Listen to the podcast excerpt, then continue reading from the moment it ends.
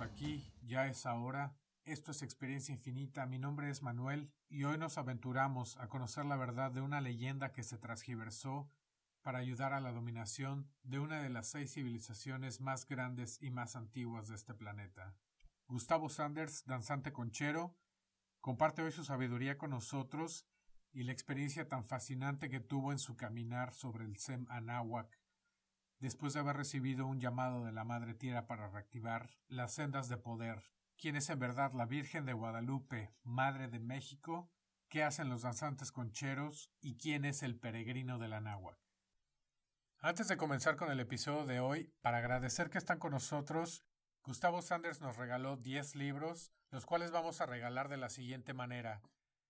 Le pedí a Gustavo que me diera un número entre 1 y 100 y las 10 personas que manden un correo electrónico a experienciainfinita.gmail.com con su nombre completo, dirección y un número entre 1 y 100. Las 10 personas que más se aproximen, les vamos a enviar el libro Peregrino de la Náhuac totalmente gratis. Gustavo, ¿cómo estás? Muchísimo gusto. Muy bien, muy bien. Aquí, listísimo. Oye, Gustavo, ¿qué te parece? Podemos empezar contigo. ¿Qué haces? Porque eres multifacético, eres actor, músico, escritor, danzante, de todo. ¿Me platicas un poquito de ti? Y después, ahora sí que nos vamos sobre la Virgen. ok. sí, yo, este, bueno, la, la, danza, el movimiento siempre ha como permeado mucho mi camino como carrera. Este, soy bailarín de ballet, ya, pero ya hace un rato que ya me dedico más bien a la escritura, que es lo que realmente me apasiona. Y bueno, hablando de esto, interesante que menciones a, la Virgen de Guadalupe, que bueno, para empezar, este, yo soy totalmente guadalupano, pero no soy católico, nunca he sido católico, ¿no? Y entonces aquí habría que empezar por hablar de cómo este evento guadalupano, o a la que llamamos erróneamente Virgen de Guadalupe, cómo la tienen secuestrada eh, el, Estado Vaticano a través de su Iglesia Católica, eh, porque realmente yo lo pondría así, Santa María Tecuatla Xupe, que es su verdadero nombre, realmente es una deidad mexicana, nacida en México, pero una deidad del mundo, es una deidad que pertenece a la tierra. Yo, para que la pudiéramos entender o para equipararla, ella se presenta como la madre de Dios, y a la hora que se presenta como la Madre de Dios, no dice simplemente soy la Madre de Dios, sino dice soy la Madre de Dios, de aquel por quien se respira, del dueño del ser y del junto, o sea, nombra todos aquellos nombres con los que los antiguos mexicanos eh, nombraban a las grandes energías. Entonces vendría siendo como la madre de los dioses. Entonces en este punto yo la equipararía con Gea, porque la Virgen de Guadalupe representa a la madre tierra. Es nuestra Tonantzin, es nuestra madre tierra. Y si recordamos, pues Gea fue cubierta por Urano y con ella ahí encima de ella, ahora sí como dices, encima, este, le, impregnó todos los dioses hasta que, bueno, es toda una mitología, logra ella dar a luz a todas las deidades. Entonces, es una diosa pues, de la tierra, es nuestra madre tierra, pero sí tiene tanto poder que tristemente la tiene secuestrada el Estado Vaticano, quien impone sus reglas y se queda con todas las ganancias de un muy fructífero negocio, que yo preferiría que ese fructífero negocio fuera para los anahuacas, que mucha falta nos hacen muchas cosas, y no para un Estado extranjero, ¿no? Algo que no se explica en muchos lugares es uh, malentendido que se tiene acerca de los dioses. Creían que los anahuacas tenían muchos dioses pero realmente no, no es así. ¿Me puedes explicar un poco de eso? Bueno, un punto de vista muy particular porque le he estado echando mucho coco a ese, a ese aspecto. Efectivamente, Dios creador, Dios creador es uno en la, en la filosofía de la náhuatl. Uno, que su nombre es el Dios dual o Metecutzintli, que es el Señor y la Señora de la dualidad. Entonces, muy interesante porque es uno pero está formado por dos. Podrías decir, ah, caray, pues como que uno en dos. Todos nosotros los seres humanos somos uno y tenemos dos ojos, dos manos, dos piernas, ¿no? O sea, todos nosotros somos un ser individual dentro de una dualidad masculino-femenina. La maravilla y donde está el truco es que tenemos una sola boca, porque solo podemos dar con esa dualidad una opinión, ¿no? Entonces ahí está nuestra lucha eterna. Y entonces, bueno, la tierra es un ser vivo. Y entonces, así como yo compararía a, ese Dios universal como nuestros cuerpos. Es tu cuerpo y eres uno, pero tienes unos pulmones, un corazón, un hígado. Entonces, esta multitud de dioses serían esas energías. O sea, este universo en el que vivimos, el viento es Hecatl, y está Huitzilopochtli, el corazón. Entonces, eso sería el concepto de las deidades, que aunque lo es muy criticado y lo escuchan ese de politeísmo y espanta, realmente la religión actual católica es politeísta, porque tú no vas y le pides a Dios, tú vas y le pides a San Antonio o a la Virgen de la Luz, o sea, ya tenemos una cantidad de dioses. Pero ya en un punto ya de opinión, creo que sería muy valioso que regresáramos al politeísmo, porque al tener, y esto es una herencia europea católica, al tener un solo Dios Padre absoluto, entonces Él es el que manda y dice y les ha dado permiso a las culturas nuevas de arrasar con la tierra, con la mujer, con el petróleo, con todo, porque es como solo hay un Dios y está hasta allá arriba, ¿no? Y eso omnipresente nos ha dado permiso de hacer muchas porquerías a la tierra y a la humanidad. Entonces, mi opinión, me encantaría que regresáramos al politeísmo y que volvieras a adorar a la tierra como una diosa, a la, a la, planta como otro dios, al ser humano, como decimos los mexicanos, como él es Dios, porque él es Dios y tú eres Dios, ¿no? Por ahí en el templo de Apolo, en, este, en Grecia, en la entrada tenía una E, una letra E griega, ¿no? Pero era una E, y era, el significado es que él, te decía él, él es, él es Dios, tú no pero él también soy yo, ¿no? Entonces, bueno, ese tipo de filosofía y que regresemos al politeísmo y empecemos a adorar todas las creaciones de la Madre Tierra como otros dioses. Y así todos vamos a estar en un mismo nivel. ¿Cómo ves tú? Me gusta mucho porque eso es lo que parece que nos tiene en este plano, ese falso sentido de la separación, que es lo que encuentras con, por ejemplo, el temazcal, con algunas sustancias, con meditaciones, Sí, todos esos caminos te llevan a, esa conclusión que todos somos uno. Si hay una máxima o, una, parte de la, de la enseñanza de la filosofía anahuaca que dice lo de arriba crea lo de abajo y lo de, y lo de abajo refleja lo de arriba, ¿no? Entonces, el universo entero, Dios está en la tierra, pero es solo su reflejo.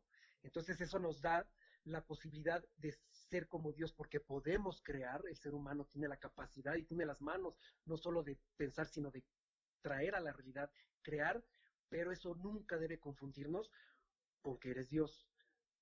Dios es Él, es el todo. Sí, es algo que resuena mucho conmigo, la parte de crear, porque en todos lados nos dicen que somos creados a imagen y semejanza de Dios. Entonces, si es eso, podemos buscar a Dios dentro de nosotros y eso mismo nos debe de dar el poder o la habilidad de crear como Él. Como dices tú, no somos Dios, pero debemos de tener todas esas habilidades. Claro, las habilidades y las responsabilidades también, ¿no? Responsabilizarte de ese poder que, bueno, no siempre estamos responsables. Y bueno, para regresar un poquito al tema, esta filosofía maravillosa, antigua, anahuaca, realmente es de las filosofías más plenas y más llenas de, enseñanzas y de enseñanzas muy humanas, unificadoras y maravillosas. Y entonces, la Tierra tiene centros de poder muy importantes de ser cuidados, valorados y a donde puedes ir a empoderarte, realmente empoderarte, como lo pueden ser en la Ciudad de México, el bosque de Chapultepec o el Tepeyac, que el Tepeyac es el centro neurálgico femenino de la Tierra y es el centro de todo lo que es la Sierra de Guadalupe. Y entonces este siempre ha sido un lugar sagrado porque la Tierra no está llena de accidentes geográficos. La Tierra, al igual que nosotros, tenemos nariz, manos, codo, ¿no? Aquí no tengo un accidente humano, tengo mi nariz. Entonces, bueno, el Tepeyac es un punto importantísimo femenino de la tierra. Y cuando llegaron los europeos y arrasaron con todo para quedarse con la riqueza aparente que era el oro y demás, dejaron y votaron la riqueza filosófica. Y no solo la votaron, sino que la endemoniaron y hablaron mal de ella para que no, no, no permear y no regresar y pudieran imponer su filosofía y sus creencias. Que bueno, ahí no nos vamos a ir por aquel lado, porque también son buenas creencias, pero ese es otro rollo. La cosa es que abandonan el sitio de poder que es el Tepeyac y ese centro que era una entrada al sagrado y poderoso Valle de México se vuelve en un este, este con establos y caballos y, y una como una entrada ya este, sin sacralidad. Entonces, a los 10 años de conquistada ya la Ciudad de México, vuelve a aparecer nuestra diosa, que es la Tonantzin, pero ya aparece con esa inteligencia que tiene la fuerza de la. No aparece como una diosa azteca, tampoco aparece como una virgen católica, sino aparece fusionando las dos imágenes y diciendo, a ver, este lugar es sagrado y este lugar es para que yo aquí me asiente y vengan todos a pedirme, ¿no? Como centro de poder, o sea, es un centro de poder al que tú puedes ir a empoderarte y recibir. Y entonces, si fue impactada, si es una creación de Dios, si fue creada por una mano humana, no importa. Lo importante es ese mensaje que nos da de ese sitio sagrado para la tierra que no es el único ni es para decir aquí está el punto más importante en México, no. Toda la tierra es sagrada, ¿no? Pero no es lo mismo el ombligo que la nariz, que el corazón, y este punto del Tepeyac es muy importante. Entonces, qué difícil dividir este concepto en los mexicanos, tanto los nuevos que ya rechazan el catolicismo, como los antiguos que también lo rechazan, pero desde el otro lado, porque ser guadalupano no es ser católico. Yo no soy católico aunque le sé también al catolicismo, pero sí soy guadalupano porque la guadalupana es una diosa de México, de la náhuac, para el mundo. Sí, y ellos ya reconocían ese lugar porque iban a adorar ahí a Tonantzin, ya era importante para ellos. Claro, y bueno, yo te lo pinto de esta manera, porque me encanta así visualizarlo es un valle enorme que sigue existiendo, pero ya no lo vemos por tanto edificio, pero ahí está, eh, con un espejo de agua enorme. Y en el centro, una ciudad blanca, dicen que brillaba de lo blanca. Entonces, una de las entradas principales, que es la del norte, que es la de Tonantzin, que es la del, rumbo, el, rumbo de la conciencia, entonces cuando entrabas a esta sagrada ciudad, el centro del Tepeyac tiene una ruta para ir y alinearte primero de arriba abajo, alinearte de masculino a femenino y al final te ibas a lavar, ¿no? A donde estaban las aguas para entrar a la gran Tenochtitlán. Entonces, bueno, toda esta sacralidad, pues ahora se ha perdido. Yo creo que es momento de, que la recuperemos. A lo que iba también es que este, este ayate, no importa que lo haya hecho la mano humana o, o los dioses mismos, o Dios mismo, tiene una información en sus símbolos muy importante para lo que viene y, de lo que viene. Es un códice, es un códice abierto para quien lo pueda observar con ese ojo, pues que es un ojo anahuaca, diría yo, que sabe leer los símbolos y está lleno de información. Y una vez que lo descifras, te puedes quedar muy impactado y muy contento y ya no puedes pisar otra vez la tierra igual una vez que descifras lo que tiene, ¿no? Lo, lo que te dice ese ayate, porque si fuera pintura, por ejemplo, humana, que también puede ser los maestros de la náhuac, quien diseñó, por decirlo así, a la misma Coatlicue, o quien hizo el calendario azteca, hombre, esas son obras también de Dios, porque la información que tienen es tremenda. El ayate entra dentro de ese, dentro de ese aspecto, dentro de ese, de ese cúmulo de información. No hacía nada a la ligera, todo tenía un porqué, todo tenía grabado cierta información y se le podían dar varias interpretaciones y todavía al, día de hoy estamos descifrando o intentando descifrar muchas de las cosas que dejaron. Claro. Fíjate que justo en el Peregrino de la Náhuac, este libro que es un testimonial, relato un camino al que fui guiado. Este, primero, eh, muchos caminos por los, por los caminos de poder, por los caminos sagrados del Valle de México, después me llevó a Sudamérica, después me llevó a Europa, algunas rutas sagradas también por allá. Y bueno, el relato es importante porque te ayuda a conocer las rutas y los sitios sagrados. Pero ese camino me abrió una visión sobre muchas otras cosas y dentro de otras pues fue sobre el ayate guadalupano. Entonces, bueno, actualmente para quien lo quiera, yo doy este conferencias o pláticas sobre el significado del ayate guadalupano, que va desde lo más básico como es cada uno de sus simbolitos o sus símbolos, hasta información que tiene con la que ya no puedes caminar igual sobre la tierra porque te das cuenta de que sí está viva, ¿no? Y si hubiera sido hecha por el hombre, tiene cuatro técnicas distintas, que en esa época no se utilizaba así el juntar este, la fotografía con la pintura, y o sea, ahora que hacemos todos estos artes, ¿no? entonces, pues tiene temple, aguazo, y, pero entonces realmente es una obra excepcional, digna de ser adorada, estudiada y valorada, y debería de ser un punto de unión para los mexicanos. No es mexica, ni es azteca, ni es católica, sino es todo, es mexicana, lo que somos ahora los mexicanos, blancos, morenos, chaparritos, bajos, de todas las sangres, no somos mestizos, somos mexicanos.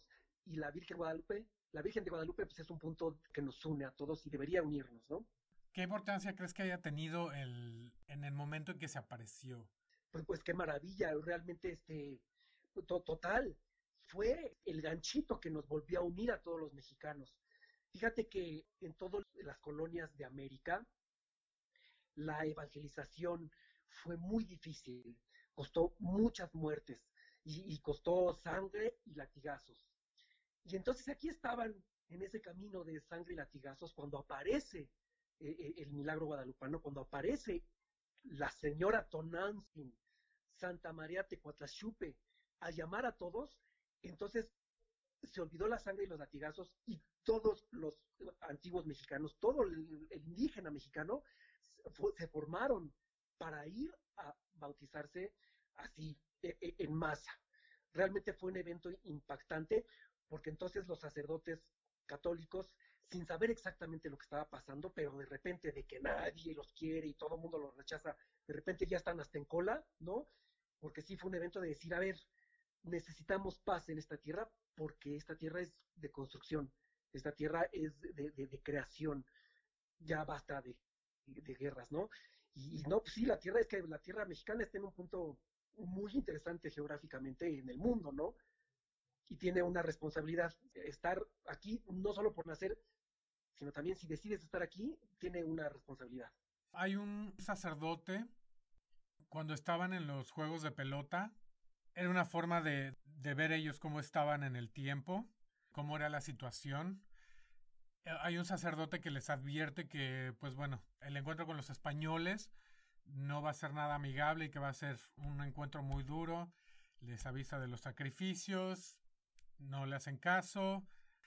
Y pues bueno, se da este choque y después sucede lo, lo de los avistamientos de, de la Virgen o de la aparición y bueno, eso como que calma, como dices tú, todo el, choque, todos los golpes, los latigazos, los castigos. Claro, claro, pacifica, ¿no? Que, que es bien importante para, para cimentar nuevas cosas, pues dejar la violencia. Esa violencia a la que aparentemente parece, de repente que ahorita queremos regresar, ¿no? claro, bueno, a mí el juego de pelota como me apasiona porque el juego de pelota antiguo mexicano es esto de si otras culturas echaban runas o huesitos o, piedritas para adivinar, aquí en México echaban humanos, ¿no? Le echaban a ver un humano con este signo y otro humano con este signo y además todos este, con un conocimiento profundo del universo y además jugadores de pelota, atletas, y viendo cómo el resultado del juego es que sabían cómo estaba eh, eh, el juego del universo y el momento. Y efectivamente no hay casualidades, no hay casualidades. Creo que eh, en, el antiguo México estaban muy claros acerca del poder de la palabra. Cuando yo hablo, los otros escuchan y luego cuando das la palabra al otro, entonces tú escuchas, pero la tierra también tiene sus distintas palabras. Cuando nos toca hablar de este lado, nosotros hablamos, y cuando les toca hablar a los otros, los escuchamos. Y el quinto sol, la palabra le ha pertenecido al continente europeo. Entonces, cuando llega esta palabra, llega la palabra de Quetzalcoatl que comienza a regresar a su sitio, pero está, se está hablando de la palabra, de esa energía, porque Quetzalcoatl y Tezcatlipoca constantemente van cambiando de sitios. Cuando está ya Quetzalcoatl, está Tezcatlipoca y viceversa. cuando regresa Quetzalcoatl, no es el dios o no es el personaje o no es Cortés, sino viene la palabra. Y el mexicano, como no nos toca la palabra, pues tenemos que pues, concentrarnos, bajar las manitas y te toca porque te toca la palabra. Bueno, si llegó así con el puño cerrado, híjole, pues qué doloroso, ¿no? Pero mira, yo creo que ya lo, lo logramos, ya somos un México, porque viene la palabra de nuevo para acá, ¿no? Nos toca de nuevo tomar esa palabra y ahora darla a nosotros. ¿Cuánto tiempo tarda? No tarda, ¿no? Ya estamos en la puerta, en la puerta del, del sexto sol. Caray, qué bueno, hablar de eso, pues puede hablar de dos, tres generaciones de cambio, ¿no? Y no sabemos qué tan violento puede ser, porque ya no lo dicen los mitos, cada cambio es un borrón y a ver ahora qué se propone nuevo, a ver cómo nos va. Mm, pues no queda más que prepararnos, ¿no? Claro, y, y la mejor manera de prepararse es recordando todos estos conocimientos, porque óyeme, qué, qué, qué maravilla que ahorita esté tan permeada la cultura, que tú puedas saber de yoga, de los tibetanos, del catolicismo, del, de los judíos, la cabala, o sea, que puedas obtener todos esos conocimientos. Pero mientras no recordemos los mexicanos, los anahuacas, nuestra filosofía ancestral, que es una de las más ricas y poderosas del planeta, nos va a seguir faltando esa pieza de rompecabezas. Y es muy fácil decir, sí, es de las más completas, así lleno con el corazón henchido de orgullo, sin bases, pero simplemente sigue siendo el calendario anahuaca el más exacto de todo el planeta, más que el chino, más que el hindú y por supuesto más que el gregoriano, bueno, el, el, este, el gregoriano, el nombre que tenía antes de ser el gregoriano, justo el gregoriano es cuando se ajusta el nuestro, cuando llegan y ven la exactitud y dicen, ah, caray, estos sí les entra el sol en la fecha exacta, ellos tienen que borrar 10 días de su calendario para enderezarse con el nuestro. Entonces, ahí está una clave bien importante de que en serio la finura de la filosofía, de la ciencia, de la astrología en México era excepcional y nos convencieron tanto de que era demoníaca creemos haberlo olvidado, pero no, sigue viva en nuestros genes y en la memoria de todos nuestros abuelos, ¿no? De todos los maestros, tanto mexicas como concheros, ahí están las semillas, nomás hay que ir y tomarlas, porque cuando venga el cambio, sí va a haber examen. Y cuando nos pregunten, a ver, ¿qué onda con tu voluntad? Y qué orgullo poder decir, claro, Huitzilopochtli está bien puesto, ¿no? Y no decir, ay, la voluntad este, de, de, Cristo, de, Buda, no, no, no, no, a ver, la tuya, la de tu tierra, ¿no? Sí, eso me, me gustó mucho, me pareció muy interesante cómo es que ha llegado a ti eh, cierta sabiduría, cierta información por gente, no precisamente la monografía que compras en la papelería o el, o el libro o esto, sino que la sabiduría se va transmitiendo, pero se va transmitiendo no a la vista de todos, a través de linajes y la forma en que llegaste tú a ella me, me parece muy, muy interesante. Sí, a, a, lo que decía, de estar abierto, ¿no? De estar ávido de esa información. Y sí, bueno, por ahí lo relato en el libro, que de repente, no sé, estaba yo en mi clase de ballet, que no tenía nada que ver, y mi maestro era un muy buen maestro de Nicaragua, y me llegaba con una cosa, con un periódico, un reportaje de algo sobre Teotihuacán. Y pues nunca me senté yo con mi maestro así a platicar de los anahuacas ni nada. Son como conexiones que se van haciendo y yo, ávido, sí, todo me lo devoraba, ¿no? Y ya después, pues conforme vas concientizando, vas atando cabitos. Que además, el atar esos cabos, en verdad, me, me da una urgencia de decírselo a los demás, porque no es algo que quiera yo que se quede conmigo para yo sentir que lo sé todo, yo no sé nada. Pero lo poco que sé, como que más bien es, oye, ven, te lo cuento, porque de repente ven el libro, que como se llama Peregrino de la piensan que es algo religioso. Y desde ahí digo, bueno, pues léelo, para que veas que no es religioso, que el peregrino, el peregrinar no es una cuestión católica. Bueno, sí es religiosa en el sentido de que la religión te religa con tu cielo y con tu tierra, ¿no? De religare. Pero va un poquito más allá de, de o cualquier otra cosa así. Es una liga, es una liga que buscamos este, con, con nuestra tierra y con nuestro cielo. Oye, y en tu caminar te has encontrado, por ejemplo, escuché que de los tatas y de las, las nanas, así es como, como transmitieron la, la información, así has llegado tú a otra información que no se puede encontrar en algún otro lugar. Bueno, mira, yo creo gran parte de la información, de la filosofía profunda y del conocimiento de cómo manejar las energías y demás, pues está en manos de los danzantes, de los danzantes que tienen el conocimiento guardado en la concha. Por eso son concheros. Pero la cosa es que este conocimiento no se enseña en clases, porque si tú lo aprendes en un curso de una semana, ¿no? De danzas o de, entonces, este, pues te están enseñando la pura forma y no es la forma. Sí es, sí es la forma, pero es el contenido de la forma y eso solo se aprende ejecutándolo. Es un conocimiento que no puedes obtener en una clase o en un seminario. Por ejemplo, yo las pláticas que doy de la Virgen de Guadalupe o de la Yate Guadalupano, pues es sobre lo que yo he investigado y es el contenido de los símbolos, lo que te dice y aquí está. Pero cómo aplicarlo o todo eso, el conocimiento, ese conocimiento que tú hablas profundo, solo se adquiere ejecutándolo.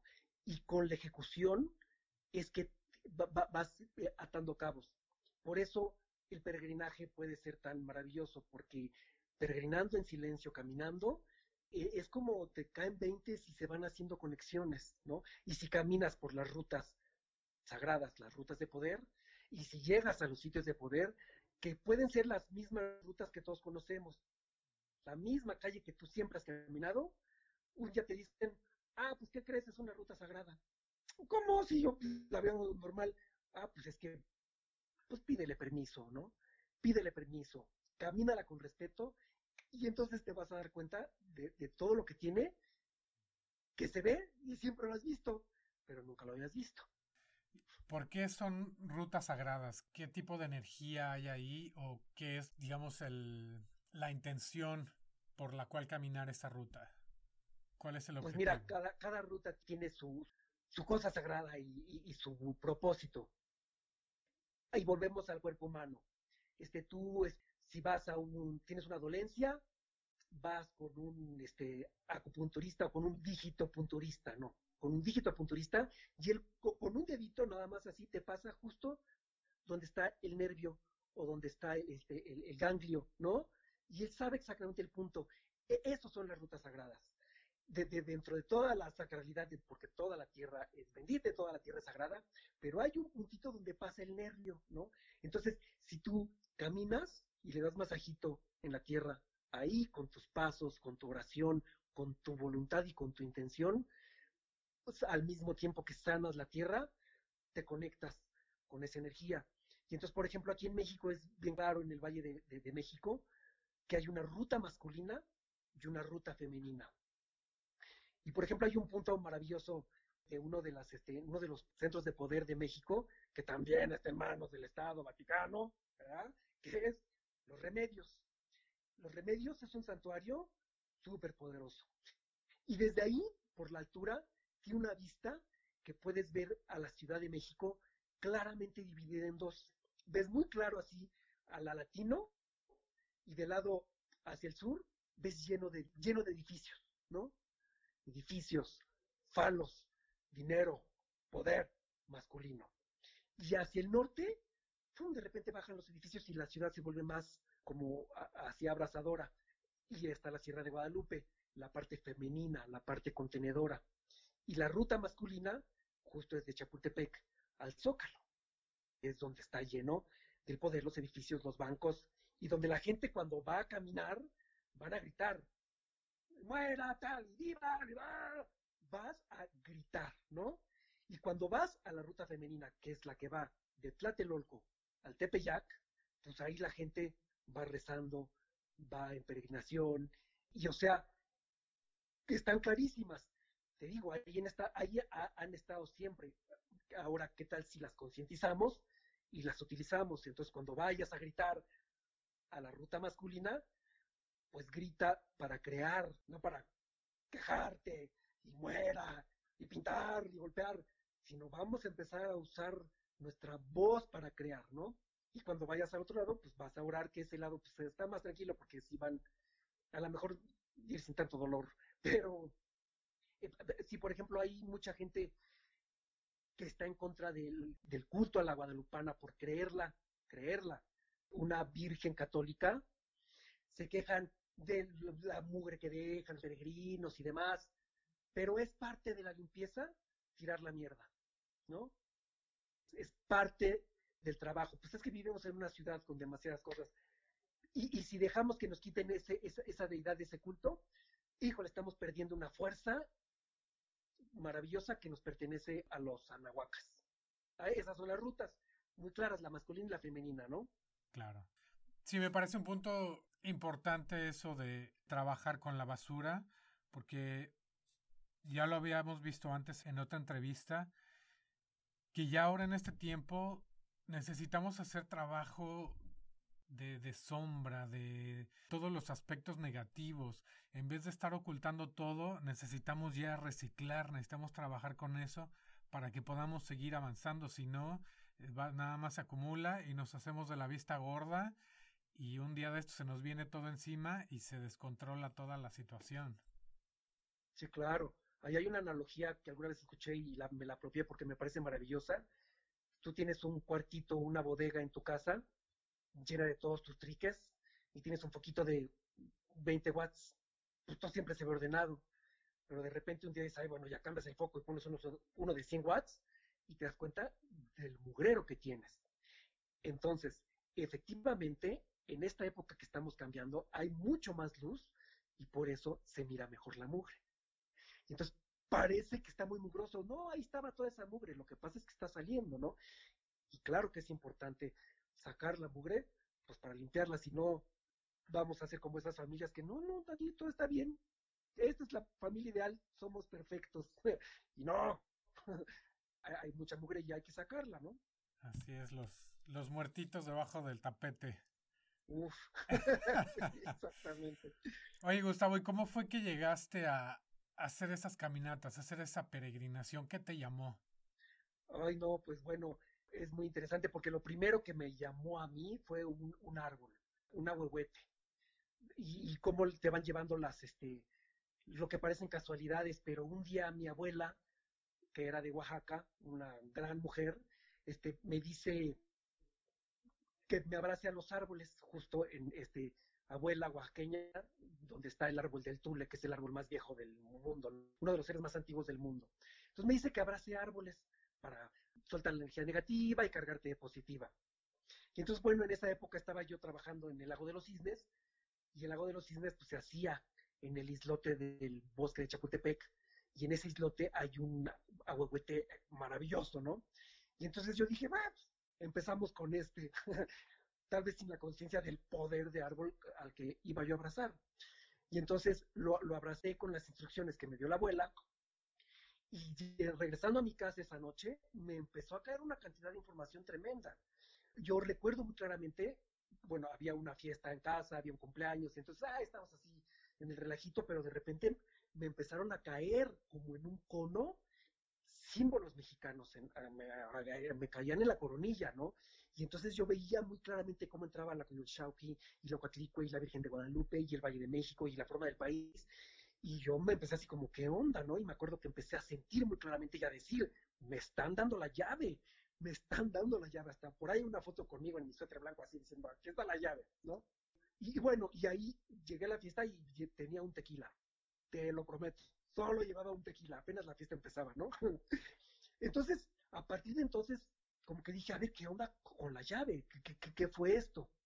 Y empezó una urgencia tremenda por subir al cerro del Chiquihuite. Y yo decía, ay, caray, ¿y por dónde se sube? ¿No? Pues entonces empecé a investigar con estos programas que ves todo desde arriba, ¿no? Y decir, a ver, ¿dónde está la callecita y demás? Y pues lo primero que hice, sin ser católico, nací en el seno de una familia católica, pero nunca me enseñaron nada más que el Padre Nuestro y la Ave María, ¿no? Y a presionarme, pues subí como pude al cerro, y ya estando en la punta del cerro, frente a todo el Valle de México, sí fue la sensación de, aquí estoy, ¿no? O sea, dame instrucciones, dime qué hacer, aquí estoy a tu servicio, pero, pero no sé por dónde empezar. Y a los pocos días, pues me encontré con un taller de danza en Chapultepec, de danzantes que, se, que siguen la tradición conchera, y, y se empezó a desenrollar todo, y e inmediatamente vino la urgencia de caminar de Veracruz a México. Y yo dije, pues, va, ¿cómo? ¿Para qué? Yo no lo sé, yo solo sé. Bueno, sí había un para qué, que es muy curioso porque era más permeado por, por, por una vista egoica. Yo rogaba, rogaba una visión, quería ver el valle que vio Cortés cuando entró. Yo dije, tengo que hacer ese camino y desde arriba de los volcanes quiero ver la antigua Tenochtitlán, quiero ver ese lago, quiero ver mi ciudad, quiero ver mi origen. Bueno, en, el relato está, a la hora de estar allá arriba fue una subida muy difícil, llegué justo a la medianoche en un cambio de año, este, era un 31 de diciembre, llegué, no me pude quedar, por supuesto no hubo visión ahí, ¿no? Pero la visión llegó cuando llegué hasta el Zócalo. Ahí fue que vi, y no vi esa vista egoica que buscaba de, la antigua Tenochtitlan, sino que me fui hasta atrás. Me fui cuando todavía no había un Tenochtitlan, no había nada, llegué a Aztlán, ¿no? Llegué a Aztlán y vi Aztlán. Entonces, sí tuve mi visión, pero no de la manera que yo quería. Y ahí fue que empecé a entender mucho de lo que tenía que caminar y todos estos caminos que he andado han llegado como una urgencia. Una urgencia y luego es así como sentarme y decir, ok, ahora por dónde lo hago, ¿no? Por dónde le camino. Y planear las rutas y luego al ir andando en la ruta, de repente en mi ruta, en mi plan que había yo hecho, aquí era la derecha, pero a la hora de estar ahí dices, ay caray, es por la izquierda, lo estoy viendo, ¿no? Me está llevando. Y entonces es dejarme guiar, fue mucho dejarme guiar, y entonces esa inocencia me permitía llegar en el momento exacto a donde tenía que llegar, ¿no? Por ejemplo, hubo una vez que hubo una entrega de una energía muy poderosa en el Zócalo, que cuando yo llegué al Zócalo a, entregar esto que traía, estaba lleno de danzantes. Yo dije, ay, en la torre, pues, ¿qué pasa, no? ¿Qué, se festeja? Y claro, era el paso del, del sol sobre el cenit, que se festeja la fundación de México Tenochtitlán por los danzantes. Si yo lo he planeado, no, no llego en ese momento.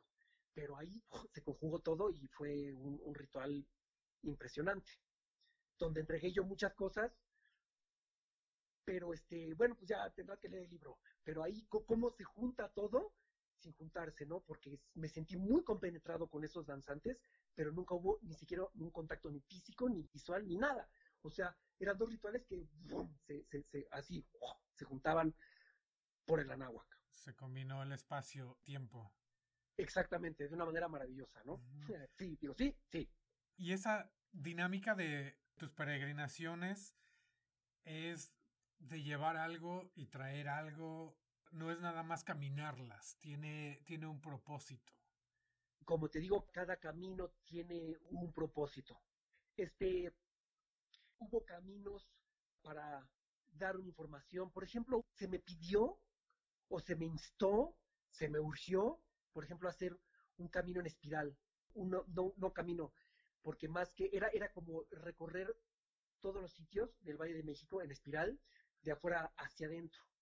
Y los sitios eran muy específicos, ¿no? Eran sitios de poder, porque de veras este lugar en el que vivimos, pues este valle rodeado de montañas es en realidad un, un lugar con mucho poder.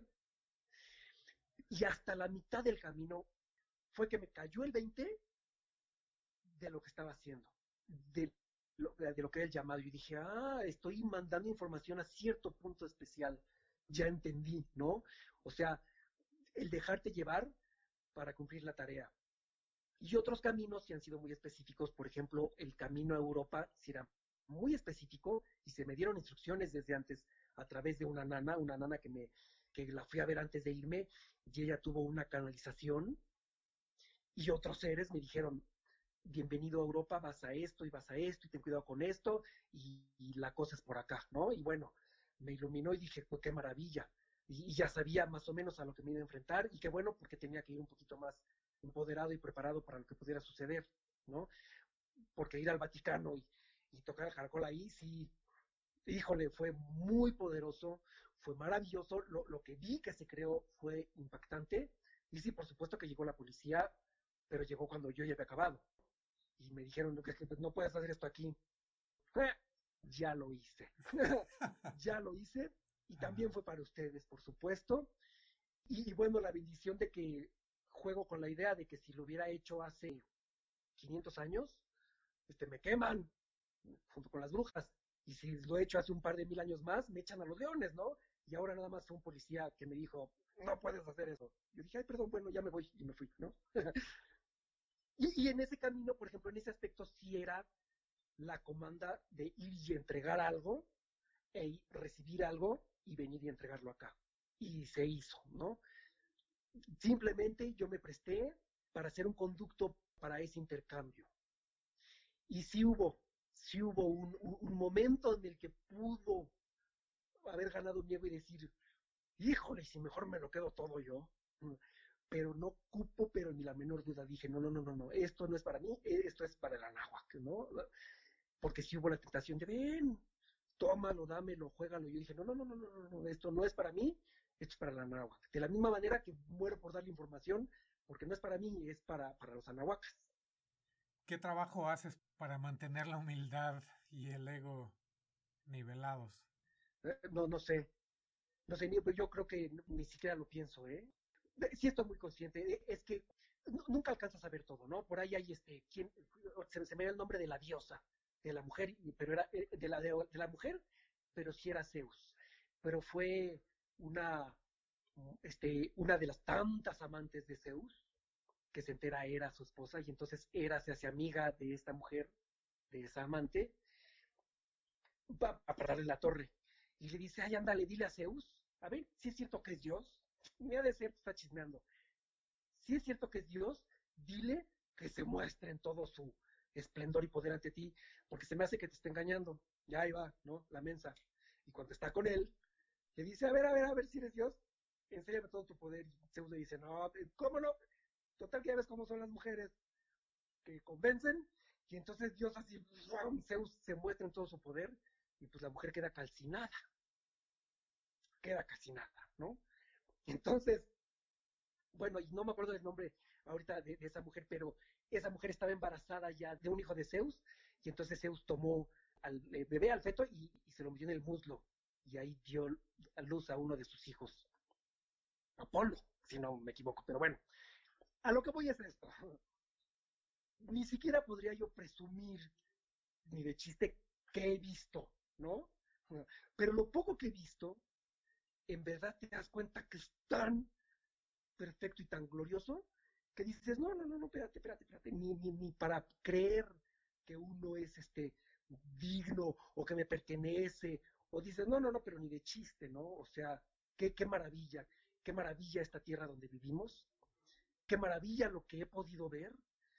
Y bueno, justo ahorita estoy escribiendo ya el segundo libro de esta saga del peregrino, donde ya cuento lo que alcancé a ver. De lo que vi en todo ese camino, ah, pues aquí está lo, lo que aprendí.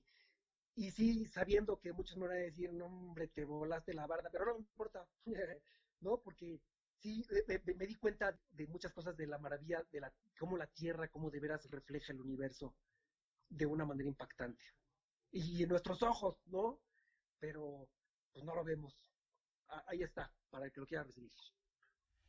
Tú ya danzabas antes de que tuvieras esta experiencia. Ah, bueno, este, interesante. ese tema me encanta porque yo bailaba ballet. Me gradué como ejecutante de danza clásica. Y entonces es maravilloso porque la danza clásica es un entrenamiento muy este, fuerte, maravilloso, que te ayuda a encontrar tu equilibrio y centro exterior. Cómo girar y cómo saltar y cómo encontrar tu equilibrio y centro exterior para que te vean y para cuando te lo vean, te lo aplaudan. Y de repente me encuentro con la danza mexicana, con los danzantes, y es exactamente lo mismo, encontrar tu equilibrio y centro, pero interior. Y no necesitas que nadie lo vea.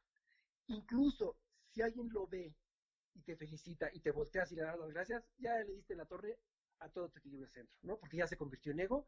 Y no solo eso, sino que rompes con la armonía de lo que estás haciendo. Y entonces fue, fue la verdad un paso que para unos podría ser como ir el bailarín del ballet al danzante, pero yo lo veo como ir del bailarín del ballet al danzante, ¿no? A la hora que dices, oye, qué maravilla lo que aprendí allá, pero, pero la danza eh, eh, es, el, el, equilibrio que buscas es, es interno y es para mí. Pero además, conjúgalo eso con el artista que todavía ahí está, ¿no? El artista que le encantaba ser aplaudido en Bellas Artes, y de repente estás en Teotihuacán haciendo un trabajo interior, pero el atuendo con el que te vistes para danzar, pues también es así, pues mucha pluma y también es muy apabullante y entonces el turista otra vez viene y te aplaude y, entonces es, no, no, espérate, espérate, espérate, estoy en un ritual. Y ese es una, un truco muy interesante de la danza que es tan vistosa que parece espectáculo. Y puede ser espectacular, pero no es espectáculo es oración y es servicio. Que te vistes pues con plumas para conectarte, pero no son corona. No es lo mismo las plumas de la cabaretera que las plumas del danzante, ¿no? Son funciones muy distintas. Pero a veces la gente las confunde. sí, ¿no? Que qué pena, ¿no? Ajá. Era lo que, lo que había visto cuando empecé a investigar un poquito de, de las danzas, que están o habían tenido problemas porque los estaban censurando mucho, porque no lo veían como un tipo de arte. Bueno, y curioso que digas arte. Vivimos en un país en el que hay libertad de culto, pero se le olvida al gobierno, a las autoridades y a las iglesias que existen que la danza es un culto, no es espectáculo. Entonces, cuando un danzante, sea mexica o conchero, va a danzar a una iglesia, va a ejecutar su culto, no va a dar espectáculo. Que es espectacular es otra cosa, pero eso es nada más la pura apariencia. El danzante está rezando, pero la maravilla de la filosofía mexicana es que nos enseñaron a rezar con todo tu ser, no nada más a recitar, palabras, que también es, un, e, es una forma maravillosa cuando la haces de veras, cuando oras, consciente de lo que estás haciendo, no agarrarte un rosario y empezar a decir, no, cuando oras de, veras, ¿no? También el que danza de, veras, también hay el danzante, pues que va hacer ejercicio y hay el, no, que no creo que haya muchos, ¿no? Porque eh, ya cuando le agarras la onda, hijo, le dices, no, hombre, estoy dando un servicio, estoy conectando, me estoy buscando el equilibrio y centro, y e, e, es un servicio y es una oración. Entonces, cuando no nos dejan danzar en nuestros sitios de poder, realmente están cometiendo una afrenta contra la libertad de culto. No es espectáculo. También hay quien lo hace como espectáculo, porque es espectacular. Y, bueno, si lo hace con permiso, tampoco está negado, y qué maravilla, ¿no? Es muy vistoso y es muy bello, pero ah, caray, ya que le estudias y ya que empiezas a ver este, otras filosofías y demás, y empiezas a ver el poder del laberinto, este, y lo que es el laberinto, y, y, luego ves lo que haces con la danza, dices, ay, caray, no, no, no, es que de veras hay toda una filosofía y toda una enseñanza eh, eh, en la danza. A conocerla, ve y danzala. sí, le llamo arte porque es un tipo de trabajo debe de haber un punto en el que llegas a una conexión, a un, a un tipo trance, donde tu consciente a estar ocupado en los movimientos, mientras tu subconsciente se despega y ahí encuentras la conexión, ¿no? Ese es tu, tu trabajo. Muchas culturas lo hacen con otras cosas, tal, tal, vez cantando, rezando, dando vueltas y vueltas y vueltas y vueltas.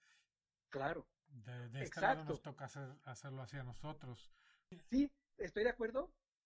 Donde tiene que entrar esa manera de pensar es en los sacerdotes del Estado Vaticano que tienen secuestrados nuestros sitios y que entonces vas como danzante a la iglesia que construyeron con las piedras de nuestros templos, diciendo, no, no, no, es mi templo, no vengan emplumados ni con sus tambores. Y, y dices, oye, oye, óyeme, no, no, vengo a dar show, no, vengo a, a presumirte mi cuerpazo, o mi panza, o mis plumas, vengo a orar, y esta es mi forma con la que oro. Tú usas tu sotana, bueno, yo uso mi, mi, mi copil, ¿no? Puede ser una pregunta muy, muy disparatada, pero ¿crees que todavía tengan ellos muy impregnado eso de, del intermediario? Cuando tú vas y danzas, tú te estás conectando directamente. Si tú vas a hacer oración y lo tienes al Padre o a, a, quien sea enfrente de ti, tienes un intermediario. Eso es lo que las religiones es como mantienen el poder, que tú por ti mismo no puedes, los necesitas a ellos. ¿Crees que sea algo de eso o simplemente creen que les vas a robar las limosnas? Pues un poquito de todo, pero lo que dices, por supuesto que sí, ¿no? En el México antiguo, para confesarte, simplemente lo haces con la nana Mestlin, con, la, con nuestra abuela Luna, durante la luna nueva, que es cuando no se ve. Cuando está velada, es cuando te confiesas con la, con la abuela, con la sabia, con la abuela. Los sacerdotes este, te quitan ese poder y se ponen igual detrás de una mallita a escucharte. Entonces, por supuesto que siguen queriendo ser los intermediarios para tenerte agarrado de los de las ideas. Mm. Ah, ¿verdad? o de donde te dejes. Pero entonces, este, este claro que, que, quieren seguir manteniendo y conteniendo el poder. Ya es hora de que nosotros no lo desembaracemos. Ahora, me encanta cómo dices que efectivamente cuando yo me conecto en la danza, sí me conecto, pero a pesar de eso, yo sin el círculo de la danza no alcanzo a tener la, comunión con el todo. Sí puedo avanzar solito, sí puedo alabar con mi concha, cantar alabanzas, pero la conexión que tienes con el círculo es un trabajo de comunión muy interesante. Y bueno, la verdad, no he llegado yo con la danza conchera todavía a ese punto de, de, de desconectarme e irme, cómo me ha costado trabajo. Fíjate que yo en algún par de funciones allá en Bellas Artes, sí llegué a desconectarme y añoro esos momentos, añoro porque si de veras cuando ¡fum! te desconectas y te vas, y cuando he hablado con algunas nanas o algunos tatas de cuando ellos llegan a ese, a ese estado danzando, no hombre, yo digo, por favor, llévenme ese estado. Y a lo mejor allí va, pero pues ahora sí, este año no hemos tenido danzas, no hemos tenido círculos, entonces, pues nos ha llevado a otro tipo de conexión, lo que, con lo que empezaba este, hoy la plática, de conectarnos hacia adentro, ¿no? Ya basta de querer conectarte con el afuera.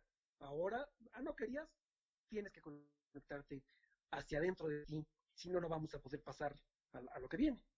Así es, nos toca trabajar todo lo que tenemos escondido en el, en el baúl que no queríamos. En el baúl, que, que, que, bueno, dice que cuando meditas, cuando entras al centro de tu corazón, ¡pum! ves el universo entero, ¿no? Porque ahí está, dentro de nosotros está todo lo de afuera. Claro. Oye, Gustavo, platícame un poquito más de las nanas. ¿Qué rol juegan? ¿Dónde están? ¿Quiénes son? Bueno, como no, mira, el papel, lo que unía y lo que hacía distinto a la náhuac, dentro de muchas cosas, por ejemplo, de Europa, es que Europa llegaron eh, muchas influencias de muchas religiones y muchas filosofías. A, a, fin de cuentas, si ya le estudias un poco más, todas venían de la línea abrámica, pero, pero algunas no, y se fueron permeando, y eran muchas ideas, muchas maneras de rezar y, se fueron conjugando hasta hacer este, e, esta amalgama pelota extraña que es el catolicismo. Pero aquí en México eran muchas lenguas, muchos pueblos, muchas razas, pero todas estaban unidas por una misma raíz filosófica. O sea, la unión cultural era una gran cultura con muchas civilizaciones. Porque eran olmecas, toltecas, ráricas, este, las que nombres, son todas. Pero todas sabían quién era Quetzalcoatl, o qué es Quetzalcoatl, qué es Huitzilopochtli, qué es Tezcatlipoca. Esa raíz filosófica era de todos. Entonces, realmente la filosofía y la cultura era muy poderosa. Entonces, cuando llegan los españoles, eh, europeos, vamos a ponerle, para no ponerle nombre, porque no eran españoles, no, cuando llegan los europeos, quien quiera que llegue, ¿no? Intentan quedarse con el tesoro sin saber que el verdadero tesoro es esa filosofía y ese conocimiento. Entonces, el último mandato del último gran Tlatoani, que fue Cuauhtémoc, fue guarden en sus corazones todo, cierren los juegos de pelota, los templos al Dios creador, este, las escuelas de canto y de flor y de canto, o sea, cierren todo el conocimiento, que era tremendo, porque en esa época del mundo, el único lugar donde había universidad gratuita para todos los habitantes, no importa tu origen, era el Anáhuac, donde todos iban o al Calmecac o al Telpochcali. Entonces, era una sociedad muy educada. Entonces, a todos se les dijo, guarden el conocimiento en sus corazones y no se olviden de decirle a sus hijos cuán grande y maravillosa ha sido nuestra tierra de Anáhuac. Y díganle a sus padres y a sus madres que se los recuerden. Pero de veras, la, la conquista de las conciencias estuvo tremenda y nos lograron hacer que lo olvidáramos, ¿no? Tanto así que cuando yo nací y cuando yo la primera vez que veo la palabra náhuatl en un libro de texto, me enamora y digo, ¿qué es eso? Eso es mío, yo quiero, ¿dónde, dónde es este valle de la náhuatl? Y después me enteré, ay caray, nací en el, ¿cómo que nací en el valle de la náhuatl y nadie me lo dijo? Y actualmente vas con muchos mexicanos y les dices, ¿sabes lo que es el náhuatl? Y no tienen idea. Piensan que es una universidad o, que es una colonia, pero no saben que es la tierra donde vivimos.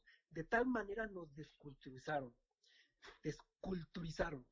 Entonces, este conocimiento, si alguien lo guarda, lo guardan, pues en gran parte, este, los danzantes concheros. Y, bueno, muchas otras más tradiciones. Y entonces esto se pasa por línea sanguínea de unos a otros. O sea, también en nuestro antiguo México tenemos una familia o algunas familias reales, unas familias nobles que guardan el conocimiento. Qué fuerte ver ahorita que está de moda porque está en estreno este, The Crown, ¿verdad? Y ver esta familia, los palacios en los que vive, y, ver cómo se ven obligados a vivir nuestros príncipes, ¿no? Cuando se merecen también vivir en un palacio y, y tener nada más la obligación de pasar el conocimiento. Pero ¿sabes qué? mis respetos porque se han dedicado a pasar el conocimiento de la manera más pura, sin, y además con la inteligencia, la voluntad, la moral de saber qué puede permear y qué no, porque ya todos hablamos español. Entonces, la, inteligencia de decir, ok, ya no digas Huitzilopochtli, di señor de Sacromonte. Ya no digas este Tlazolteotl, di señor de Chalma, ¿no? y, que para salvar el conocimiento. Lo importante es el conocimiento y la ejecución de ese conocimiento. Y entonces las nanas y los tatas son los herederos de ese conocimiento. Y entonces cuando estás hablando con una nana o un tata y te da una enseñanza, híjole, abre tus ojos porque te hablan con el conocimiento de un verdadero conocedor, no solo del símbolo, sino de la utilización del símbolo, de la filosofía del símbolo, del mensaje detrás y del mensaje delante del símbolo. Es gente en verdad que, que, se respeta mucho y que tiene mucho conocimiento. Ahora, como no es algo oficial, como lo puede ser el gobierno, como lo puede ser una iglesia, entonces hay que tener mucho cuidado a qué nana o a qué tata le, aprendes. Que yo no dudo que todo quien, quien quiera dar el conocimiento de veras tenga algo detrás, pero, pero se da mucho al charlatán porque no es, no te dan un título. Ya, ya no hay calmecas, ya no hay una escuela que te diga este es y este no. Entonces hay que tener el colmillito muy afilado para saber qué conocimiento te da quién, ¿no? Porque si hay, como te digo, si hay una línea, si hay nahuatlacas, ¿no? Este, nahuatlatos que tienen el deber hacer conocimiento, y hay muy buenos maestros, pero el que fue y tomó este una semana de danza y se aprendió cuatro danzas y te dice, sí, yo te enseño la danza y la concha, y simplemente con ver a un saumador como sauma, y ahí dices mm, si sabe o no sabe. Pero mira, yo ni para decir, porque ni quien, ni quien fuera Cristo para llegar así a, ¡ah! aventar a todos los amadores, ni, nada, ¿no? ¿Quién? quién? y todo esto lo digo con mucho cuidado, porque también dentro de todo yo hablo como un alumno de danzante conchero, siempre como un soldado, que lo que me pidan, yo estoy puesto ahí para trabajarle, pero no soy oficialmente un conchero, entonces yo ni para hablar por ellos, ¿no? Pero ahí hay un conocimiento muy puro y que han mantenido además con una voluntad recia y que, que se ha ido además por línea sanguínea, ¿no? A ver, los danzantes concheros, a ver, platícame más de ellos. pues te, voy te puedo hablar de lo que me tiene permitido hablar, que es de cómo, por ejemplo, de dónde salieron, pero bueno, este, la, frase, por ejemplo, realmente de atención, o, igual que esta E en el templo de Apolo, ¿no? Es Ometeotl, porque Ometeotl es Dios. Entonces esto, por ejemplo, se cambia a Él es Dios porque se castellaniza.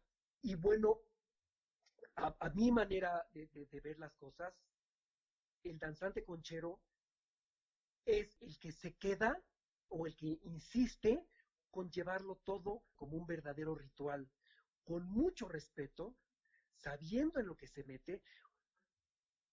Y ya, esto sabiendo en lo que se mete es, por ejemplo, no nos vayamos a las cosas así de magia ni nada. Un sacerdote católico a la hora que se planta con cierto tipo de ropa y maneja ciertos símbolos, en verdad debes saber de lo que está hablando, porque a la hora que evocas a Cristo, estás evocando a Cristo, ¿no? A el avatar y a quien dio su, su vida, su cuerpo por la salvación de la humanidad. Entonces, todos esos símbolos, pásalos a un ritual de danza y suceden las mismas cosas. La verdad yo te diría, pues más conscientes. Yo sí veo que quien lleva los rituales de veras están conscientes de lo que evocan, de lo que invocan y de lo que mueven. Y ahí son, son reglas muy estrictas. Está conformado como un ejército, con roles como de ejército, porque es la guerra florida. La guerra florida es la guerra por la conquista de ti mismo. Entonces, con esa disciplina es que tienes que entrar a esos círculos de danza. Eso es el conchero. Y esa guerra florida se viene dando ya de sabiduría ancestral. Claro, esa guerra florida, todas las grandes filosofías y religiones del mundo tienen sus momentos álgidos y sus momentos este, suavecitos. Y entonces, la misma filosofía que un día te invoca a dar tu vida para llegar a un cielo de este, 11.000 vírgenes, se convierte en su momento ríspido en el que se mete con bombas así a, hacer un acto terrorista para irse con las once mil vírgenes, ¿no? Entonces, esta misma guerra florida, que en una época nos llevó a, sacrificar la sangre literalmente y la vida literalmente, actualmente es exactamente la misma guerra florida, pero ya está en una entrega de voluntad muy distinta. Ya no tengo que inmolarme, lo intento danzando porque estas cosas van cambiando, pero el concepto filosófico es el mismo. Lo que pasa es que el concepto filosófico que te pide dar tu agua sagrada, que es el atlachinoli, que es el agua, el, agua caliente, esa agua caliente se puede convertir en sangre o se puede convertir en sudor, dado en voluntad, pero es la misma guerra. Y esa guerra lo que buscas es balance interior, conquistarte a ti mismo, ¿no? Exactamente, encontrar Sí, sí, sí, bueno, híjole, qué dura pregunta es así. Ay, nanita. ¿Qué busca la guerra florida? Pues el equilibrio y el centro. El equilibrio y el centro de nuestros cuatro rumbos. O de nuestros siete rumbos, porque son siete los rumbos. Estás en el proceso de escribir el siguiente libro. dices que este libro va a contener. Ok, el primero es lo que caminé para encontrar. Este segundo es lo que se me permitió ver, lo que encontré. Entonces hablo mucho este, de, de, los, de los símbolos, de los símbolos mexicanos, del conocido como calendario azteca, que su nombre verdadero es Tonal Machiotl, de, una cosa que encontré que es una, que es una geografía que yo le llamo la geografía sagrada, que es donde, donde encuentras esos puntos de poder, pero no solo porque a mí me dijeron que ese es un punto de poder, sino es una visión que dices, ah, ya entendí, ya entendí por qué es un punto de poder, ¿no? Entonces, si, si lo entiendes un poquito más, pues a lo mejor le agarras más respeto. Más que nada de los símbolos, cómo se me dejaron ver los símbolos y me dieron una visión que ya me meto un poquito más con este, la simbología, la filosofía, el, significado de, este, de todos estos símbolos de las piedras. Ahora sí que siempre se dice por ahí que en esta época del cambio las piedras van a comenzar a hablar. Bueno, pues ahora sí que me hablaron, las escuché y estoy decidido a escribir lo que me dijeron, ¿no? Igual como canal, esto y ahí les va lo que me dijeron las nubes, lo que me dijeron las piedras, lo que me dijo la montaña. Pero además en, en piedras, pues que como te digo, siempre hemos visto ahí. Es impactante cómo todos tenemos no todos, porque la cultura va cambiando, pero yo cuando era jovencito, no había casa que no tuviera un calendario azteca en, en, alguna esquina de la casa, como un adorno, como un tapetito, como un mantel. O sea, este símbolo tan poderoso que siempre estuvo escondido ahí en el centro de la Ciudad de México hasta que lo sacaron. Entonces, de veras, el Amoshli es todos estos libros, es el nombre de los libros, que ahora les decimos códices. El Tonal Machiotl es el Amoshli de todos los Amoshlis. Entonces es un compendio de información impresionante. Yo no sé, porque cada vez lees otra cosa donde te dicen otro significado que le encuentran y a la hora que te lo explican dicen, ay caray, espérense, eso yo no lo veo porque mi mente no es tan matemática, ¿no? Porque hay, hay estudios donde ves que está Mercurio, Venus, Tierra, Marte, Júpiter, o sea, están todos los planetas en sus rutas sinódicas y sus, sus ciclos. Ah, caray. Yo vi otras cosas que no he visto en otro libro y entonces me urge decirlas, por lo menos para sacarlas de mi cabeza, por lo menos para sacarlas de mi cabeza, no volverme loco y que ya se vuelvan locos entendiéndolas, ¿no? Nos volvemos locos todos juntos. Sí, ya todos juntos. Así es. Está bien. Y entonces tú das conferencias acerca de la Virgen de Guadalupe, lo que se conoce como el calendario azteca o la Piedra del Sol. ¿Qué más haces, Gustavo? Aparte de, de ser conferencista, danzante, actor. lo, lo, lo, que ahora me doy cuenta que siempre fue mi pasión es escribir, entonces estoy, estoy escribiendo sobre hartas cosas que de repente me dan, este, no sé, justo estoy escribiendo algo sobre la violencia contra, contra los niños, por ejemplo, que, que, me está moviendo mucho. Creo que al final de algún momento se van a unir todos los caminos. Y, y bueno, este año, pues como para todos ha sido muy difícil, entonces, este, lo, lo, que es así en sí, en sí trabajo, no he tenido nada de trabajo. La situación se me ha puesto color de hormiga porque pues todos los escenarios se cerraron.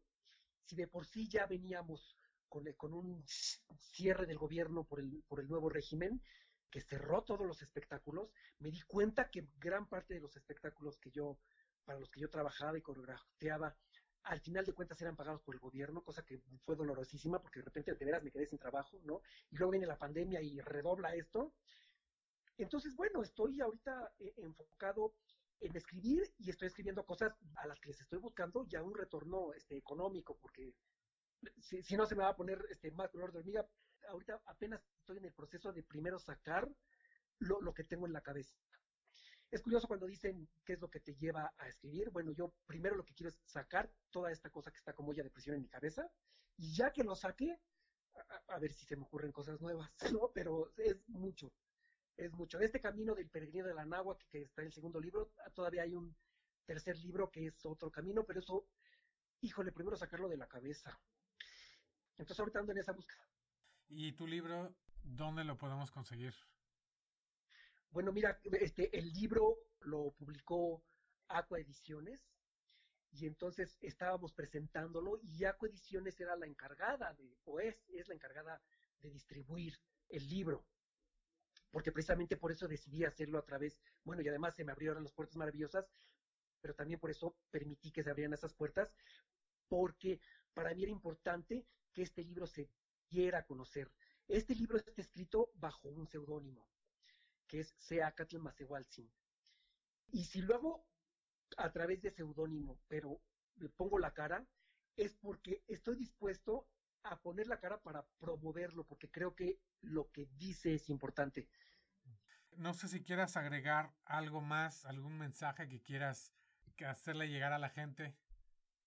Pues a lo mejor ser un poco reiterativo con, esto, que yo creo que es lo más importante, concientizarnos que la tierra donde vivimos es un ser vivo y que nosotros, los seres humanos, somos su conciencia. Es un juego el centro de toda la conciencia es el sol. Y la tierra es con la que juega para su, su elevar de conciencia. Con, con, la tierra es su sitio para jugar, recrear y hacer su conciencia. Y el instrumento somos nosotros. No podemos sentirnos como virus de la tierra o como una cosa aleatoria y, y hacernos conscientes de que somos parte de ese juego. Entonces, a lo mejor haciendo conciencia de que somos parte de ese juego, agarras un poquito más el valor de para dónde ir y cómo actuar. Y entonces, caray, hasta tu manera de caminar cambia, porque ya caminas sobre la tierra sintiéndote integrado con el todo, no como un misterio que no sabes ni qué es qué. No, no, no. Si hay un orden. Todos estos símbolos, el tonal que es el jalendro azteca, el ayate guadalupano, las grandes piedras, y toda la Tierra está llena de mensajes. Entonces es nada más ah, sacar nuestras antenas y dejarse permear por esos mensajes, ¿no? Dejémonos permear por esos mensajes y tratemos de caminar con un poquito más de conciencia y hablar con el otro ser humano con más de conciencia. Y más ahorita que de repente el encierro eh, está creando mucha furia, mucha furia en, en, la gente. Y sí está como para, no te creas que a mí hace rato estaba yo ahí furioso escribiendo precisamente sobre la violencia, de repente te gana y dices, sí, también yo tengo ganas de ir y golpear, pero no. O bueno, a lo mejor se nos pide, ¿no? La verdad es que somos dentro de todo una, estamos viviendo una época en la que no nos han tocado, digo, la Segunda Guerra Mundial o, o cosas así terribles, ¿no? Que no es que le quite lo terrible a esta época, pero, pero eh, tenemos chance de, de, de llevárnosla tranquilas a ver cómo nos la pone la tierra. Pero si somos conscientes, el trancazo nos va a agarrar pues, con los ojos abiertos, por lo menos, ¿no? Al menos parados y preparados. sí, exacto. De pie. ok, Gustavo, pues te agradezco muchísimo. Te mando un abrazo, Gustavo, y muchísimas gracias por todo. Igual gracias a ti. Un abrazo por allá. Así es, otro golpe bajo a esas creencias enraizadas en nuestro subconsciente Gustavo Sanders, muchas gracias. Toda su información lo pueden encontrar en la descripción del episodio. Un episodio más y terminamos con nuestra tercera temporada.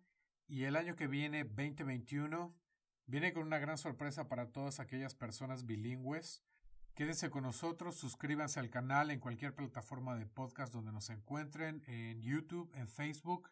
Recuerden visitar nuestra tienda virtual donde pueden encontrar mercancía del podcast.